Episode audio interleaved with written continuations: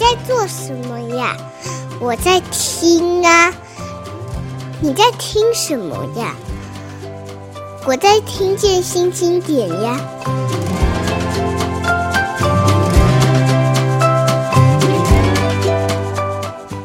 听见新经典这个节目是由新经典文化制作，呃，我是主持人叶美瑶。今天我想要访问的一个人，是我自己私心非常羡慕啊、然后同时也非常敬畏的一个前辈吧。呃，我不知道这个真实的年龄，但是因为呃李曲中先生他其实在这个一九九七年等于就已经出来，从网络的媒体到现在。一九九七年我在干什么啊？我都我都忘了，可能还在带孩子吧。哦，还没有孩子，那时候还没有生呢。好，呃，今天这个新听见新经典，平常访问的都是作家，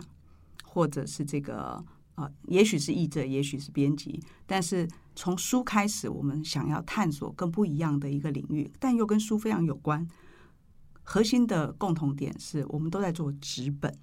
但纸本在这个网络更容易取得讯息内容的时代，被视为是黄昏夕阳产业。那么，为什么我们还在做这件事情？我就很想要来问这个有过网络经验，现在开始大量的投入纸本，把人生孤注一掷的 为一本呃刊物，然后一一份报纸，甚至于开启更多的后来他跟各种不同的单位合作的呃刊物哈。呃，李曲中先生，曲中大哥，到底是不是大哥？呃可以都可以，嗯叫一般其实大家都叫我曲 中啊，哦，好，对那就曲中，就美牙好， 曲中是大致杂志的总编辑，也是发行人，然后同时也是周刊编辑编辑的这个发行人跟总编辑，对对好对这个职称不怕多 哈，工作量不怕大。嗯呃，我认识曲中，其实当然是因为我注意到《大志》杂志在台湾的出现。对，那《大志》杂志其实一九九一年吧，呃，对，在英国一在英九九一国年就已经开出始现了。对，对，其实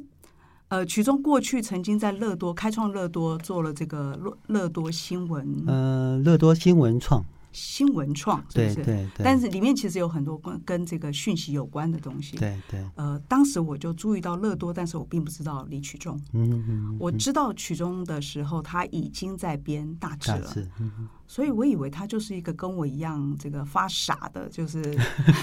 纯粹就是一个呃文化人。后来发嗯现他不但念的是跟我完全不一样的科系，对念的是物理嘛，物理系，然后做的其实是曾经这个在大家对网络还不熟的时候，他就已经全全对部的这个嗯身家还了蛮了有去，趣的。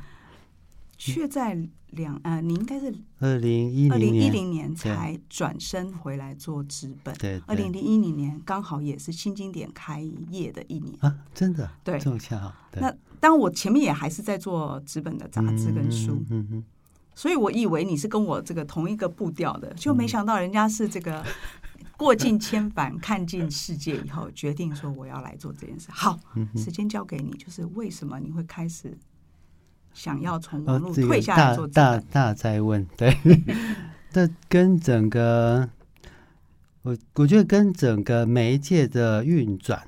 嗯，还有在使用这些媒介的载体，嗯这讲会不会太？所以我们讲的载体就是你去怎么去看到这些讯在息哪里内容，看到对手机啊、电脑之类的发展。嗯其实我觉得有很大的关系。那正如美瑶刚刚讲的，其实我在一九九七年的时候，呃，在无意中啊，就是那时候其实什么事情都不太清楚，那也不太了解说自己呃未来想真正想要做什么，然后在无意中进入了一家公司，然后就走进网络整个整个网络产业里面去。那因为其实从一九九七到二零一零年啊，整个网络世界发展非常快速，嗯那自己也呃尝试做了一些网络应用服务，包括像美瑶刚刚讲的乐多新闻创。嗯虽然乐多新闻创创是我在做网络应用服务里面呢比较偏，算是一个比较早期，有点类似那种网络媒体，嗯就是纯粹的数位媒体的一个概念。嗯，对，那那时候才后来再接续到后来做纸本这一部嗯嗯分。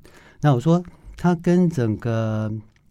呃科技的发展或是媒介的使用有关系，是在于说我自己觉得，嗯、整个网络世界啊，嗯在前半段一直不断的大家在摸索各种的可能性，是嗯寻找各种商业机制的架构。对，但是到两千零七年之后，我觉得整个网络世界有比较大的变化。哦，对，呃，一个变化是，其实那时候开始社交网络平台就你说开始，像对 FB 对对，非常多脸书啊，然后那很早期是最大期是 MySpace，但后来就，嗯嗯然后像欧酷啊，日本有 Missy 啊，其实嗯有非常多一些网络社交平台的发展。是，那我们也尝试想要做这部分的发展。嗯，那两千零七年，另外有一件我觉得影响整个网络界很大的，其实是 iPhone 的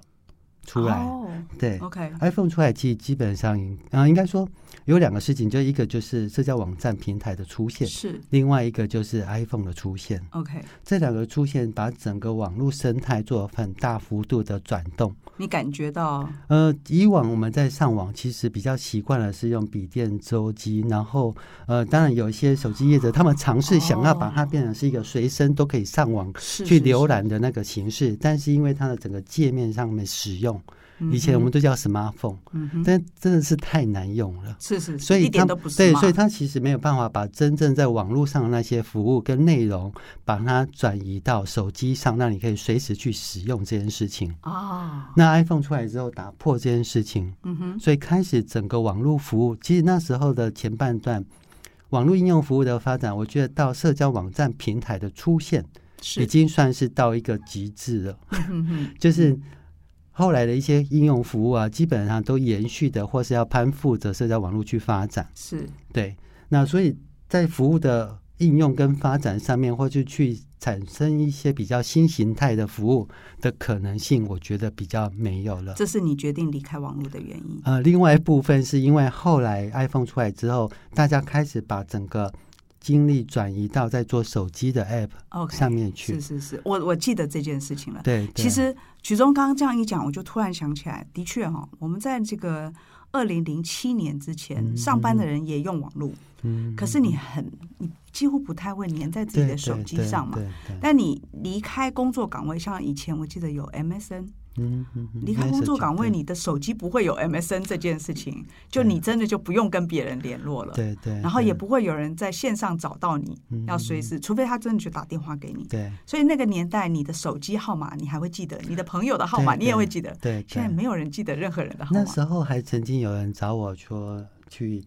去，有点像是去规划一个比较新形态的网的是手机。嗯哼那时候我的想法就是，它出现出来的 list 就有点像我们现在那个 message 上，就是脸书上面的那个讯息列。是是是，嗯那你如果要找他或者打电话，你直接按他，你就以可以直接跟他联系嗯了。那那个其实就是直接透过那种 message message 啊去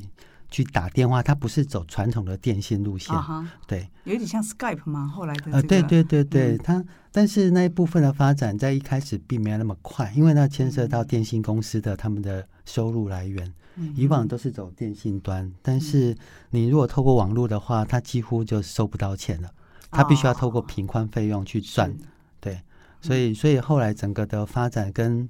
其实那段时期跟现在的 也我就是觉说得，如果很那大个不时一候我样认识李曲中，我应该听不懂他在讲什么话， 就是他基本上原来是另外一个领域的人，嗯那嗯里呃嗯嗯里面用的对语言对发展的方式也都不一样。对可是因为一个 iPhone 或者说社群媒体的出现，对让他决定这个决决定其实还是很关键，就是说你看到了一个趋势的改大改变之外，对但你可以跟着继续走。对，那你你却也可回以来对。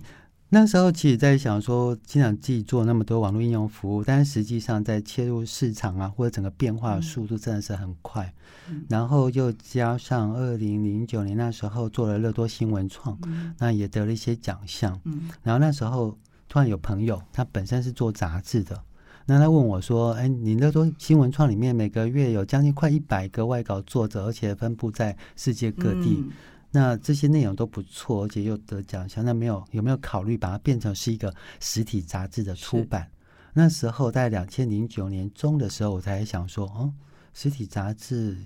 嗯，因为就是就像我刚刚讲了，就是在网络界待了一段时间的。那我自己本身对杂志当然自己是感到好奇，而且是喜欢的。嗯那我所抱持的那个感觉，有点像我自己本身在做网络服务一样，因为嗯网络服务就是一开始要不要做这个服务，但我会观察目前国内市场上有没有做的比较好的，或是他都他他都已经做的这么好了，那我有没有需要再去投入？嗯那如果我来做的话，有哪些东西我觉得可以，我是是我可以做的，而是且我可以规划的整个方式可能跟他有些不一样，而且可能做的比较好，所以嗯才会决定去做这个服务。嗯哼，那我在思考杂志的时候，其实也是抱着同样的心态，嗯我就觉得说，诶，其实一般我们在看杂志，呃，即使老实说，可能日杂或是欧美的杂志，可能翻翻阅阅看的比较多一些，是但是国内的或是比较特殊形态的杂志，我自己反而比较少看。所以那时候他在问我的时候，当然我会稍微想一下，嗯，但是因为毕竟自己在数位媒体，就是网络上面待待的比较长的时间，嗯然后再回过头来看这样一个类比出版的一个形式啊，那我自己是一直觉得它还是有一些可能性在。嗯那当然一开始信心没有那么强啊，或者说诱使我要去真的投入或是转嗯其实没那么强。那我觉得很多事情其实是机缘呐、嗯就是一样在同一个时期。那我透过另外一本杂志，呃，已经停刊已很很久，二五三五，哦，我你知知道道，我知道，我知好 道，P paper 嗯是呃，有他有人是从 P Paper 那边出来做的，是是是对，就风雨那时候，嗯哼对，所以二五三五是你做的吗？不是不是风雨他们那边 OK，OK，对，因为我记得应该是风雨有参与，嗯，对，好，然后已经停刊的，那它其实背后是同一集团是大致通，所以是，早期它是一本你可以在便利商店里面在结账的时候，在柜台可以看到顺的。便哎、嗯那个那个是黄金版面，只有同一集那团个自己非可以常给自己这样的位置，对对对对嗯所以那时候他刚好有找一个专栏作家，都是在写跟日本相关的一些事物。那他有提到就是日本的 B E issue。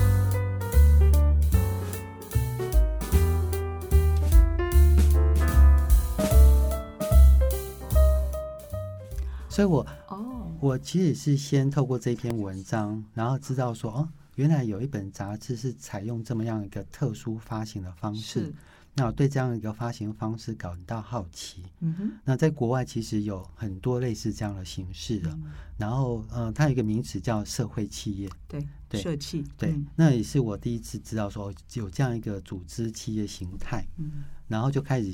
继续去找一些相关资料，我嗯想要把这件事情稍微了解一下。那后来发现，在两千零九年时候，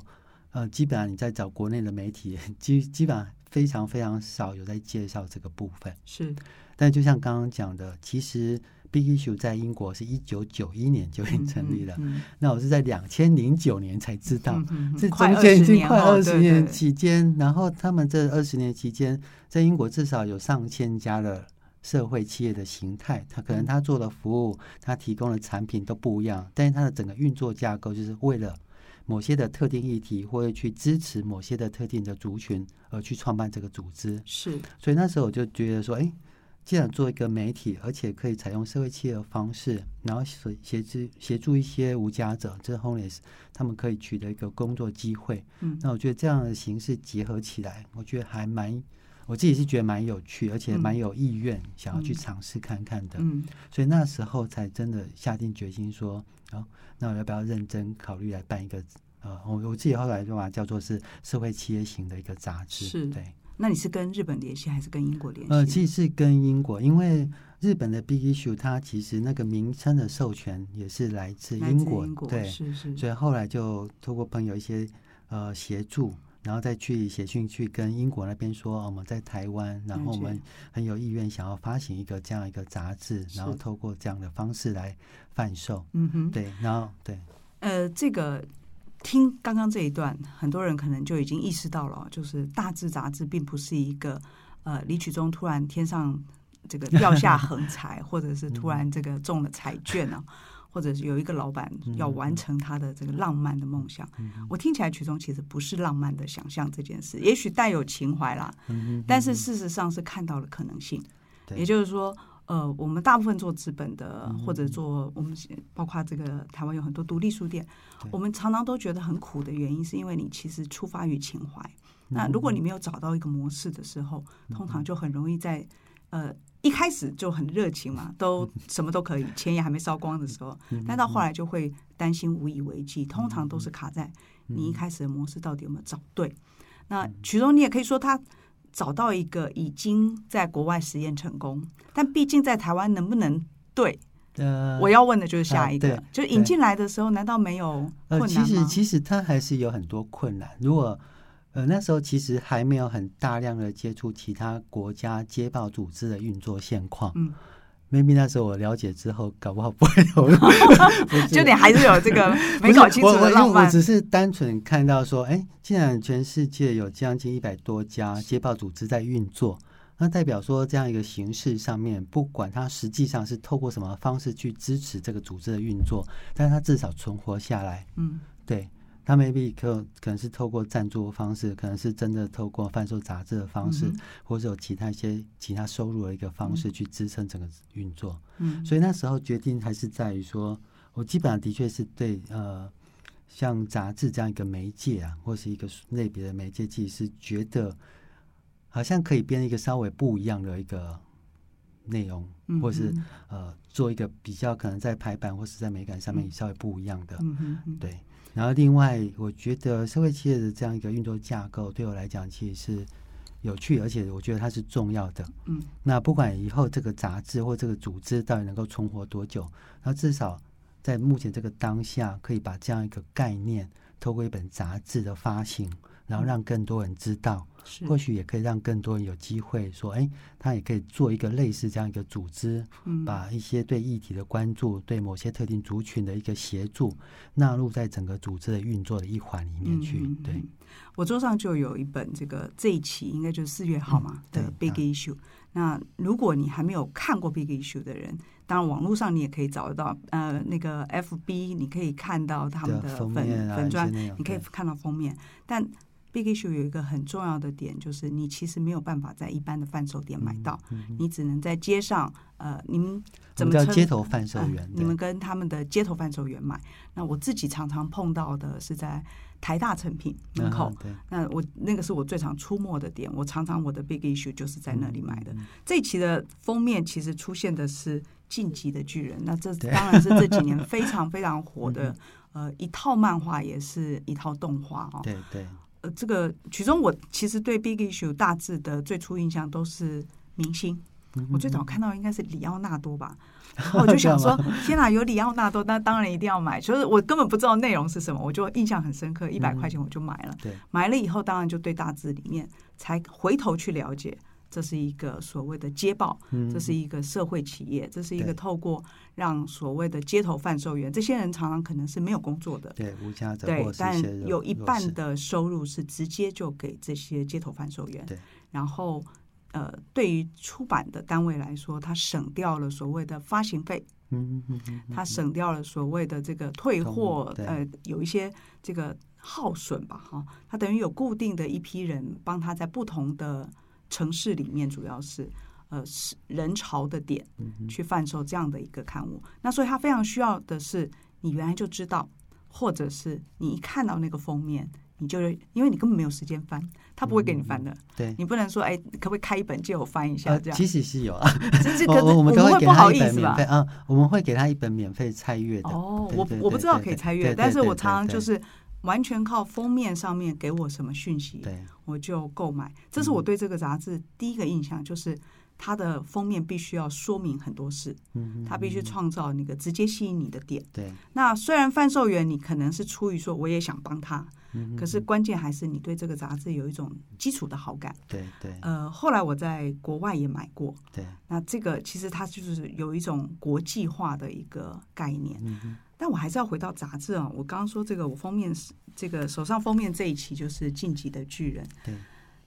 题目很新，或者是跟这个年轻世代的呃所所好是有相同的脉动，这件事情是你们很在意的吗？对，其实包括我们的创刊号，它封面其实是没有封面人物，也没有任何插画，嗯然后就只有四个字叫“愚人时代”。嗯所以一开始其实我们就把我们希望沟通啊，或是针对的读者群，把它确定得很清楚。嗯哼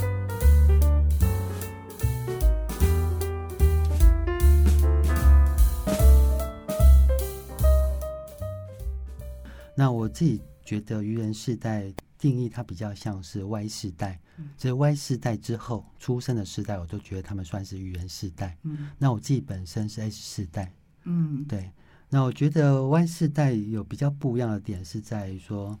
呃，他们其实算是第一个网络世代，就是说他们从小就是开始接触网络，透过网应该说透过网络去开始他的生活，嗯哼所以他对一些世界的想象啊、沟通的形式上面跟 S 世代是不太一样的。嗯那我一直觉得这个所谓的世代差异啊，或是一些观念的差异，其实是来自于他的成长环境。嗯那有时候我们会对下个世代有一些的所谓的误解啊，或是批判啊，其实都是来自这个差异。嗯那我一直觉得那个差异并不是对错的问题，嗯哼就是他成长环境就这样，是他一定会因为这样的一个成长环境，又延续出他自己自己本身对这个世界的看法。嗯哼对，就有点像是我们最常会比较常会去批评的，嗯就是说，呃，可能 Y 世代或是 Z 世代好了，他们对文字的使用可能没那么精准。啊对，因为他嗯们可能都透过非常快速的啊，或是一些是火星文啊，在网络上很快速的传递。嗯对，然后任性的缩写对， 对，这是他们的形式。因为为什么？因为他们沟通的方式不太像我们以前，嗯在还没有进入到数位化之前，我们嗯要怎么沟通？我们只能透过纸笔文字这样的方式嗯去取得资讯，去传递我们的讯息。所以，他必须要透过这样一个工具的使用。嗯哼那当你常用这样的工具，很自然的，你会比较熟悉。嗯，对，所那以我精确是我们对我们这个时代应该很说基对本我的对要求文字的部分嗯的掌握上面，但是其实以这个他们这个时代来讲，他们或许在这一部分可能比较没那么，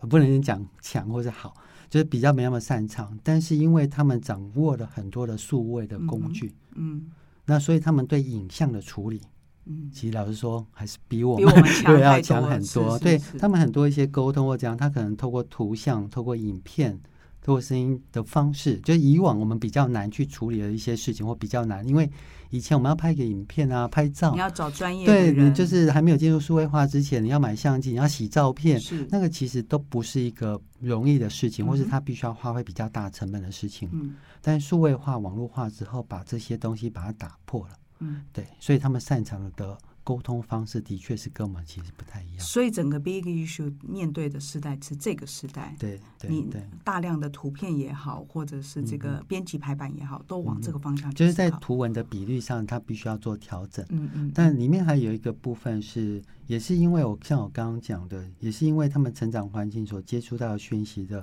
差异在，所以对特定事物的一些价值体系的建立也不一样。嗯嗯嗯，那我觉得在媒体在沟通上，某些时候它还是在传递了某种视角的一个价值体系的沟通。嗯那我比较常举的一个例子是，比如说工作好了，嗯工作其实一个人在评判我要做什么样的工作，其实有一些呃项目，比如说嗯好了，呃，收入的多寡，嗯然后能不能展现你的个个人的能力，嗯对社会有没有贡献，对，嗯那这几个项目呢，可能在各个世代里面的排序是不一样的、嗯哼，啊，还有工作的稳定性。是那像我们这个世代，或是我们的父父职辈的世代，他们可能会觉得一个工作的稳定性很重跟要。，对是很重要的，所以他可能从小一直跟你说当啊嗯老，师，你对，如果当你医念书生还可以 的话，你就往律师、老师、医生、公务员，这都是稳定的。那赚比较多钱，可能就是学医生，可能赚比较嗯哼多钱。那对他来讲，他对所谓的未来幸福生活的可能性是建立在这一部分是。对，但是如果是以 H 世代，我们会开始有点犹豫。嗯嗯嗯然后以 Y 世代，可能这个排序又更不一样了。嗯他可能会觉得，嗯，我觉得我要比较能够符合我个人能力的展现，对我来讲，那个排序可能远大于收入啊、稳定性啊之类的。包括换工作换的更勤，对对，嗯所以所以这一部分就会很实际的反映在你怎么跟他们沟通是上面。是如果我在写说哦，你可以轻松拥有什么年薪百万啊，或是有时候会说，呃，哦，放弃了多少的年薪，然后去做什么？其实我看到这标题，我都会觉得说，其实他找的是一个他自己喜欢、兴趣，而且愿意去投入的工作。我不嗯觉得他放弃了什么东西，嗯哼，他反而是去，就是他不应该说他原本就算你那个是高薪，但他做不快乐，其实他本来就应该要放弃，他应该去做他自己真的擅长而且有兴趣。那不管他的取舍点是在哪里，所以其实光是这个部分的沟通上面，如果呃我是采用以前的，不管是什么样一个类型的，所以我一直觉得有时候我们在讲传统媒体，它的传统不是来自于它对新的媒介的使用上面。是它的传统或许是来自于 在观念的沟通上已经比较难去跟新的世代沟通了。嗯嗯，嗯对，，那我觉得那部分会 这看起来李曲中是叫大家要多看大字，才能够跟新世代沟通。